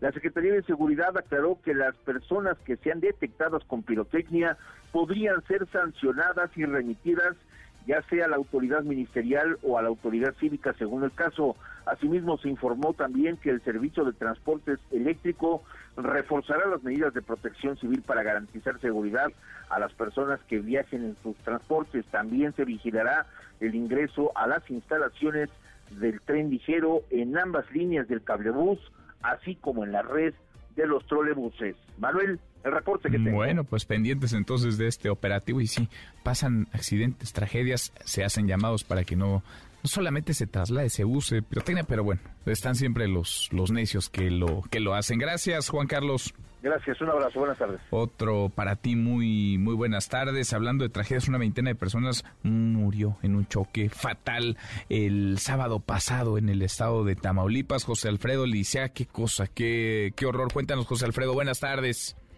Muy buenas tardes, Manuel. Buenas tardes al auditorio. Efectivamente, como lo comentas, 20 personas murieron calcinadas cuando el autobús en que viajaban se incendió en la carretera Victoria-Monterrey a la altura del municipio de Hidalgo, Tamaulipas. La Fiscalía General de Justicia del Estado informó que dio inicio a una investigación por motivo de los hechos ocurridos la madrugada del sábado en el ejido San Francisco. En las primeras indagatorias se tiene conocimiento hasta el momento que las personas fallecidas viajaban en el autobús con destino a la ciudad de Monterrey, Nuevo León. El impacto ocurrió por el posible desprendimiento de un contenedor que transportaba combustible en dirección a Ciudad Victoria, la capital de Tamaulipas. El personal de la Fiscalía General de Justicia realizó los trabajos de investigación y estudios periciales en el lugar de los hechos. Sobre el accidente, el coordinador operativo de protección civil estatal, Raúl García, hizo un llamado a los operadores de tráileres a seguir las indicaciones para evitar accidentes. Escuchemos que no viajen cansados, si tienen fatiga o algo, oríguense, descansen, duerman un rato, o en hotel, así mismo que revisen sus unidades vehiculares, el estado de las llantas, el estado mecánico, los frenos de las unidades que se ¿O qué pasó? Está todavía la Fiscalía con Guardia Nacional tomando cartas en el asunto. Esperaremos el comunicado de ellos. Manuel, comentarte que los pasajeros del autobús eran originarios del estado de Hidalgo y de Veracruz. De hecho, desde el sábado sus deudos se trasladaron aquí a Ciudad Victoria, la capital del estado, para reclamar los restos de los fallecidos. Dijeron, sin embargo, que fueron informados que el trámite podría demorar hasta 20 días. La información desde Tamaulipas. Qué cosa, qué horror. Gracias, gracias José Alfredo. Muy buenas tardes. Muy, muy buenas tardes. Oiga, ¿y las escuelas de tiempo completo Buena noticia esta para muchos, para muchísimos. Una jueza de la Ciudad de México ordenó que se restablezca este programa a nivel nacional tal y como operaba antes del traslado de sus objetivos al programa La Escuela es Nuestra. La escuela a tiempo completo básicamente le resuelve la vida no solamente a muchos niños y niñas, sino a sus padres y a las mamás, porque son escuelas en donde los niños pueden no solamente ir a estudiar por las mañanas o por la tarde, sino tener todo un desarrollo pleno, una alimentación, actividades extraescolares académicas que les permiten a sus papás, a sus mamás, trabajar trabajar, dejarlos en un espacio, en un espacio seguro. Deportes. Con Nicolás Romay. En MBS Noticias. Querido Nico, qué gusto, qué gusto saludarte, ¿cómo estás? Muy bien, Manuel, encantado de saludarte, como siempre, arrancando la semana. Y vaya fin de semana que tuvimos en materia deportiva, ¿eh, Manuel? ¿Con qué quieres que empecemos? Tú di. A ver, vamos con la Liga, ¿no? La Liga MX primero. Con la Liga MX. Liga MX. Decíamos, ¿quién para la América? Pues el Necaxa no fue. el Necaxa no, este fue y eso que, que el América hizo rotaciones, Manuel. Sí, sí, sí. El, América hizo rotaciones y termina por derrotar a Necaxa 2 por 1. Llegan nueve victorias consecutivas. La verdad es que el equipo del Tan Ortiz no solamente gana, que evidentemente eso es lo más importante, sino que juega muy bien al fútbol. Consigue tres puntos importantísimos que los ponen como líder del torneo. Querétaro y Santos el mismo sábado empataron 3 a 3. León derrotó 1 por 0 a Tigres. Toluca y Pumas empatan 2 a 2. Chivas Chivas le gana 1 por 0 a Puebla. Ojo con Chivas, Emanuel. La verdad es que Guadalajara se va a meter a la fiesta grande y va a pelear.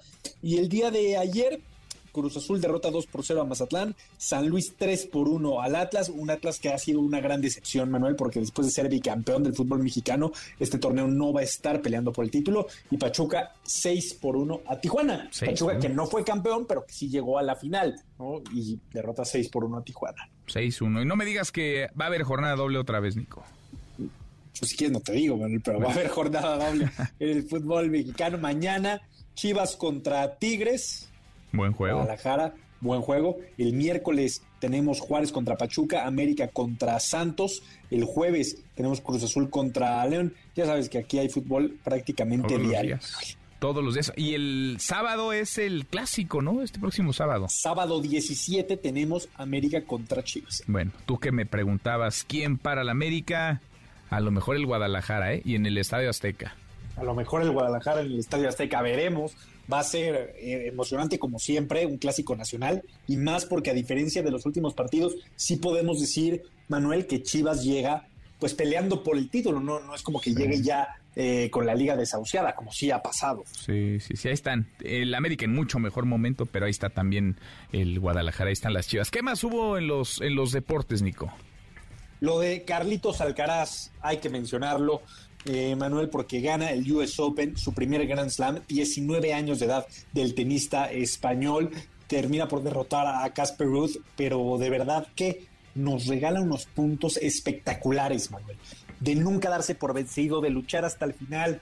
Yo creo que sí tenemos que dimensionar que estamos ante lo que puede ser una de las grandes figuras del tenis en futuro, esperando, ¿no? Evidentemente, porque tiene 19 años de edad y ya es número uno del ranking, Manuel, y ya ganó un Grand Slam. 19 años, Nico. Increíble, ¿no? Increíble. Años tiene.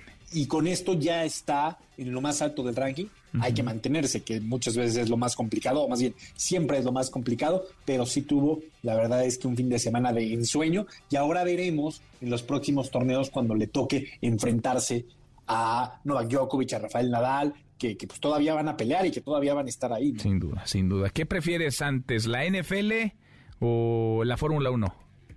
Fórmula 1, hablemos de, de Fórmula 1 si te parece, Manuel. Max Verstappen volvió a ganar, a pesar de las penalizaciones y de lo que queramos contar. Max Verstappen vuelve a ganar, la verdad es que está en un nivel espectacular. No le fue bien al Checo Pérez, tuvo muchos problemas con su coche, termina en la sexta posición. Eh, una de las llantas delanteras y los frenos empiezan a, a sufrir eh, quemaduras, tiene que entrar a pits muy temprano en la carrera del Checo, a pesar de eso puede terminar en la sexta posición. Yo pensé que iba a abandonar Checo Pérez, la verdad, porque no pintaba nada bien, pero bueno, termina en la sexta posición, aparte hace la vuelta más rápida, lo cual le suma un punto. Así que para Checo Pérez, a pesar de todo, creo que son buenas noticias. Y en la NFL, ¿a quién le vas tú en la NFL? Regresó la NFL, Nico, a los cuervos, a los cuervos de Baltimore. ¿Y estás contento o no tanto? Pues estoy contento por el regreso del NFL, Nico. Estás contento por el regreso de, de la NFL. Fíjate, los aficionados de los vaqueros de Dallas no están para nada contentos. ¿Como porque No, no, no fue un, un buen inicio. No la verdad es que no, no pinta para nada, para nada bien. A ver, de los resultados que más llaman la atención, evidentemente la victoria de los ah, Delfines de Miami 20 a 7 sobre los Patriotas de Nueva Inglaterra, importantísima. Los Chargers que derrotan 24 a 19 a eh, los Raiders. Los Steelers 23 a 20 a los eh, bengalíes de Cincinnati y los bucaneros 19 a 3 le ganan a los vaqueros de, de Dallas. Hoy tenemos en partido el lunes por la noche Seattle contra los Broncos de Denver, Manuel. Bueno, hay que verlo, ¿no? Monday Night. Monday Night Football, hay que estar pendientes. Hay que estar pendientes. Nico, mucho, mucho deporte, mucha información. Lo escuchamos en un ratito más.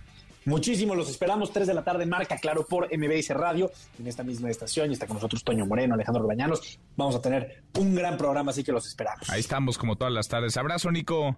Abrazos, saludos. Nicolás Romay con los deportes, la hora con 35. Pausa antes, una vuelta por el mundo de la mano de mi tocayo Manuel Marín y volvemos. Hay más. Internacional. En un movimiento relámpago, las fuerzas ucranianas recuperaron gran parte del territorio noreste, ocupado por Rusia tras iniciar la invasión del país el pasado 24 de febrero. Los soldados rusos no tuvieron otra opción más que la retirada, ya que se vieron rebasados 8 a 1. Ahora los habitantes ucranianos están a la espera de una posible contraofensiva por parte de Rusia. Es la voz de un habitante ucraniano que ha recuperado su hogar. Estaba asustada, muy asustada. La imagen del charco de sangre sigue delante de mis ojos. Enorme charco de sangre. Y en Rusia, esta derrota ya provoca las primeras grietas en la legitimidad del presidente Vladimir Putin. Decenas de concejales de Moscú y San Petersburgo enviaron una carta en la que pidieron el cese del presidente por alta traición al impulsar la invasión de Ucrania. Esto mientras algunos diputados del partido oficialista Rusia Unida piden reducir los requisitos para reclutar a más jóvenes en el ejército.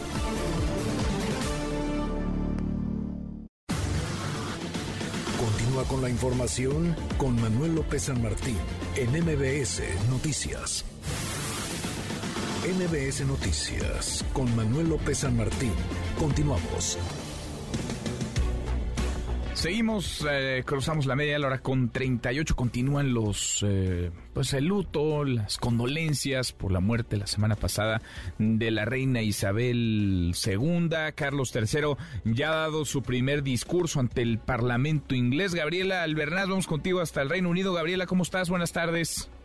¿Qué tal? Buenas tardes, Manuel. Bueno, sí, efectivamente, el rey Carlos III encabezó hoy una conmovedora procesión que llevó al ataúd de la reina Isabel II hasta la Catedral de St. Giles en Edimburgo, pero eso fue después que visitó hoy por primera vez como el monarca, o sea, eh, visitó el, el Parlamento británico, donde ahí los diputados expresaron las, condol- las condolencias por la muerte de la reina.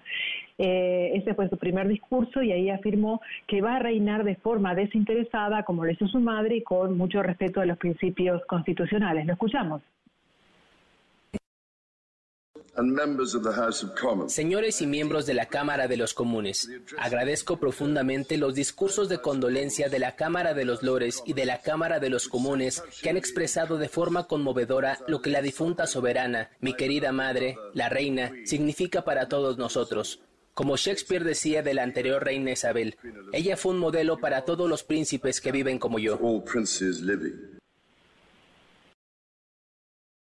Monarca viajó a Escocia junto con sus hermanos para encabezar una procesión que se que llevó el féretro hasta la Catedral de Edimburgo, donde los británicos en este momento, los escoceses, están dando su último adiós a la monarca que falleció el jueves a los 96 años.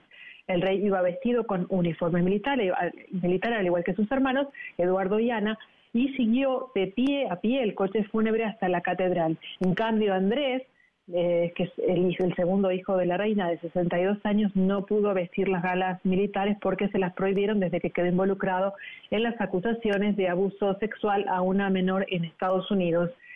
Eh, bueno, durante la procesión también hubo algunos incidentes, como que el príncipe, que también un, joven interrumpió al príncipe Andrés gritándole frases como que eres un viejo enfermo.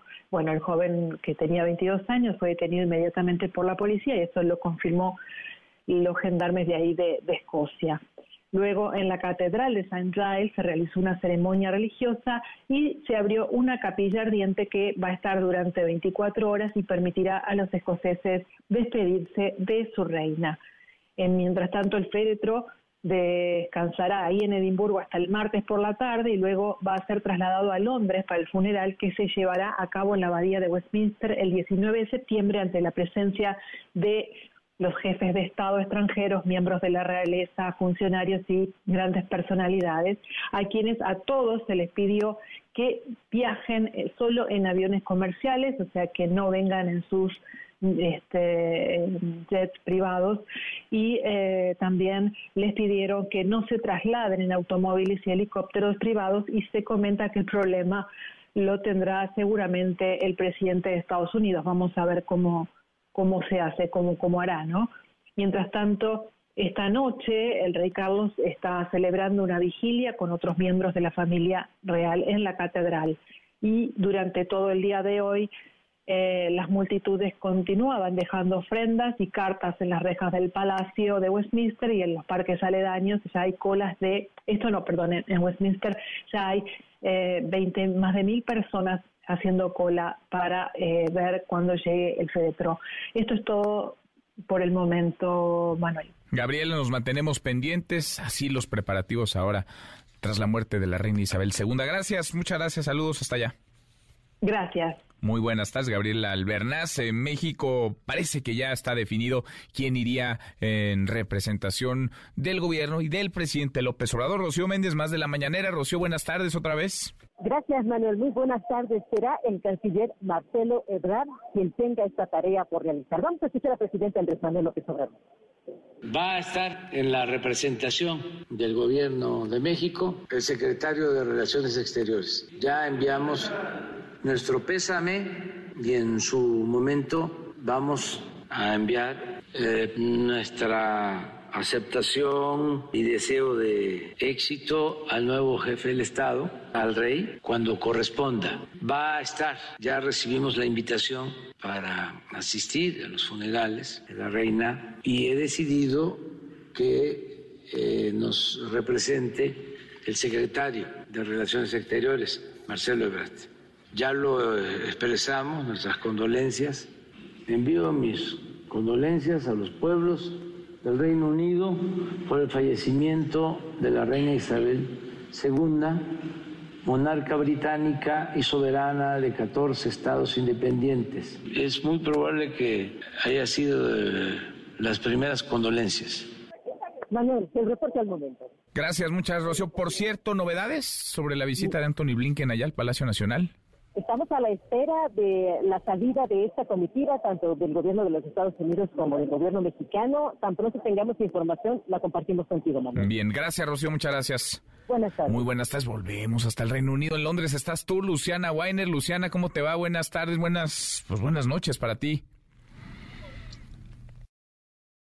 Ya por aquí, Manuel. ¿Cómo estás? Qué gusto saludarte. Bien, muy bien. Luciana, pues, suerte de reportera estar allá a estas alturas cuando se dan los preparativos para el funeral de la reina Isabel II después de 70 años en el trono. ¿Cómo, se viven las cosas? ¿Cómo se ve el ambiente? ¿Cómo está la, cómo está la gente? ¿Cómo está el ambiente allá en el Reino Unido, la capital británica, en Londres, Luciana? Pues convulsionada, Manuel, ya hay vallas por toda la ciudad porque los traslados van a ser van a ser muy largos. Primero tenemos el primer traslado mañana que será desde el aeropuerto hasta el Palacio de Buckingham. Aquí justamente estoy a unos metros del palacio, ya está todo preparado para la llegada de los restos de la reina Isabel. Hay un operativo de organización, digamos, que es muy fuerte. Se han instalado, te digo, en 48 horas se ha levantado una infraestructura en los alrededores muy impresionantes. Hablamos de vallas, de baños públicos, de lugares, de caminos, digamos, para recorrer y que sea una fila organizada y también después del Palacio de Buckingham se trasladarán los restos hasta Westminster, ahí será el funeral abierto al público donde la gente podrá pasar durante 24 horas, bueno, las 24 horas durante cuatro días, mejor dicho, y ahí también hay muchísimo, pero muchísimo operativo. Los, los hoteles están, por cierto, no, ya no hay lugar en ningún lado. Mucha gente está llegando constantemente a la ciudad. Ya se nota se nota que están todos preparándose para los funerales y si te parece te comento un poco lo que ocurrió el día de hoy.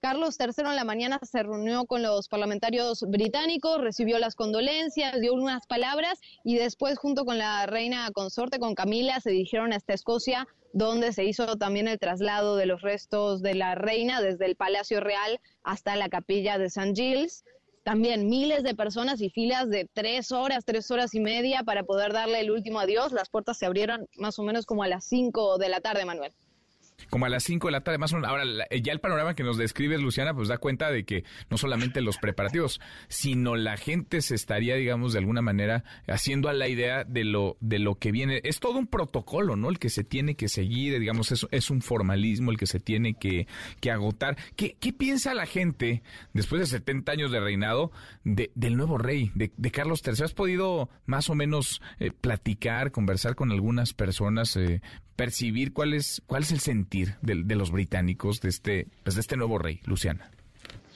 Fíjate que hay dos posturas encontradas. Por un lado, me he encontrado con mucha gente que me dice que automáticamente el amor se pasa de la reina Isabel II hasta el rey Carlos III, sobre todo gente adulta, adulta mayor tal vez, como esta gente que veíamos, ¿no? Que le besaba la cara las pocas veces que tuvo aquí afuera del palacio de Buckingham.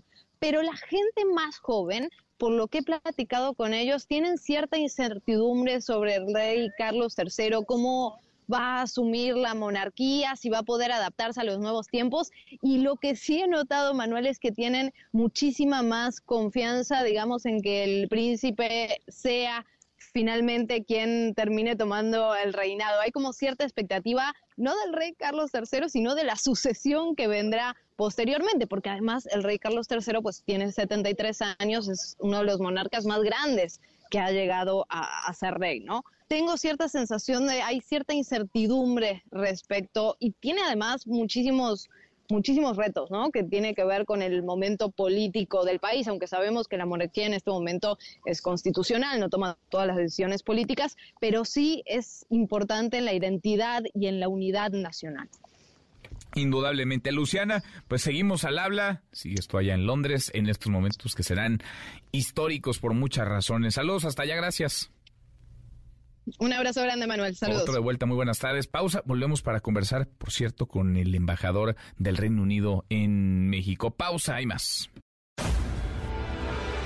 Continúa con la información con Manuel López San Martín en MBS Noticias. Ya estamos de regreso. MBS Noticias con Manuel López San Martín. Continuamos. Seguimos 10 para la hora. Le agradezco estos minutos al embajador del Reino Unido en nuestro país, embajador de la Gran Bretaña, Irlanda del Norte, en México, John Benjamin. Embajador, gracias por estos minutos. Muy, muy buenas tardes. Muy buenas tardes. También saludo al auditorio. Gracias por invitarme. Gracias por platicar con nosotros. Eh, la muerte muy sentida de la reina Isabel II la semana pasada, un reinado de más de 70 años que quedará pues para la historia no solamente del Reino Unido, sino del mundo embajador. ¿Qué destacar de la vida de una mujer cuyo liderazgo, cuya entereza, cuya consistencia marcan, marcan una, una época? Bueno, eh, la reina vivió una vida muy larga, además tuvo el reinado más largo en toda la historia de más de mil años de la monarquía británica. Y de hecho reinó durante, o sea, desde los albores de la era atómica, ¿no? Hasta la eh, los albores de la época de la inteligencia artificial y la mecánica cuántica, así que un, un, un tramo muy largo en nuestra historia y uh, también fue nuestra principal diplomática uh, en el plano internacional, visitando más de 100 países en visitas de Estado, inclu incluyendo, por supuesto, dos memorables viajes a, a México en 1975 y 1983. Y bueno, para nosotros uh, encarnó la, uh, la, toda la nación, era un símbolo de nuestra historia, de la continuidad también. Así que uh, para nosotros ha sido una gran pérdida y por eso se declaró un periodo de luto de 10 días en total.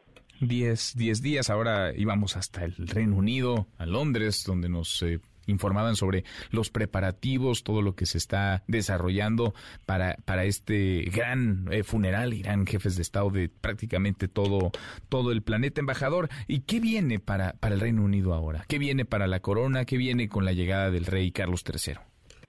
Sí, la corona va, va a seguir simplemente como, uh, como lo ha hecho desde hace más de mil años y sin duda el nuevo rey Carlos III es el mejor preparado, ¿no? Casi de todos los nuevos reyes en toda nuestra historia.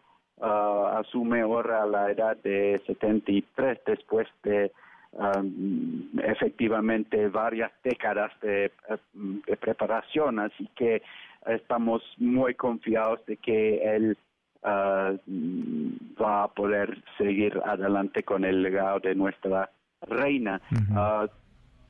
La muerte de la reina, su sensible fallecimiento la semana pasada, por supuesto coincidió eh, casualidad con el cambio de eh, un cambio de primer ministro también a la vez, así que uh, eso es algo inédito creo en toda nuestra historia que uh, también eh, to, tanto en el plano de la realeza como en la política interna han habido dos grandes cambios en los puestos uh, más altos efectivamente a la, a, a, en la misma fecha. Así que, uh -huh. pero uh, somos una, un país de muchas y larguísimas tradiciones y sabemos cómo salir adelante, uh, aunque nos azote uno, uno otro cambio fundamental de esta uh, índole. Ahora, ¿cuál, ¿cuál es el sentir de los británicos con respecto a la, a la corona? Lo pregunto, embajador, porque la figura de la reina era una muy, muy querida, entrañable incluso, no solamente para las generaciones mayores, sino también para los, para los jóvenes, eh, por ese liderazgo y por esa, por ese carisma, diría incluso. Eh, el, el, rey Carlos III tendrá que construir, digamos, su propia personalidad y su propio acercamiento con los británicos, pero ¿cuál es la situación por el, la que atraviesa sí. la corona británica hoy en el Reino Unido de, de, de, este siglo XXI? Bueno, primero que nada, el, el mismo rey Carlos III es una figura ya muy, muy conocida, ¿no es cierto? Porque ha protagonizado nuestra vida uh, de, como país desde hace uh, decenios. Uh, y según todas las encuestas que se están realizando justamente para hacer la misma pregunta que usted me acaba de hacer uh -huh. acerca de la continuidad de la monarquía, cosa de una uh, aprobación uh, muy por arriba de 80%, ¿no es cierto?, que supera con creces las tasas de apro aprobación de cualquier político en en, en, en eh, uh, donde sea que donde esté que en el mundo sí, como no. uh, así que no cabe la menor duda acerca de la continuidad de la monarquía en el Reino Unido. Importante esto que nos dice. Embajador, pues iremos platicando, por supuesto, como siempre. Gracias y gusto saludarle. Muchas gracias por la invitación y también por todas las muestras de cariño y afecto y solidaridad por parte de tantos mexicanas y mexicanos. Gracias. Gracias, embajadores. John Benjamin, embajador del Reino Unido, de la Gran Bretaña, Irlanda del Norte, en nuestro país. Ya bueno, nos vamos, revisamos lo último, la información. En tiempo real Universal. Marina asegura embarcación con 1.700 kilos de presunta cocaína en la costa de Chiapas. El de. El INAI ha sufrido más de 69 millones de intentos de ataques cibernéticos. Hallan a tres niños muertos en playa de Nueva York. Sospechan que madre los ahogó.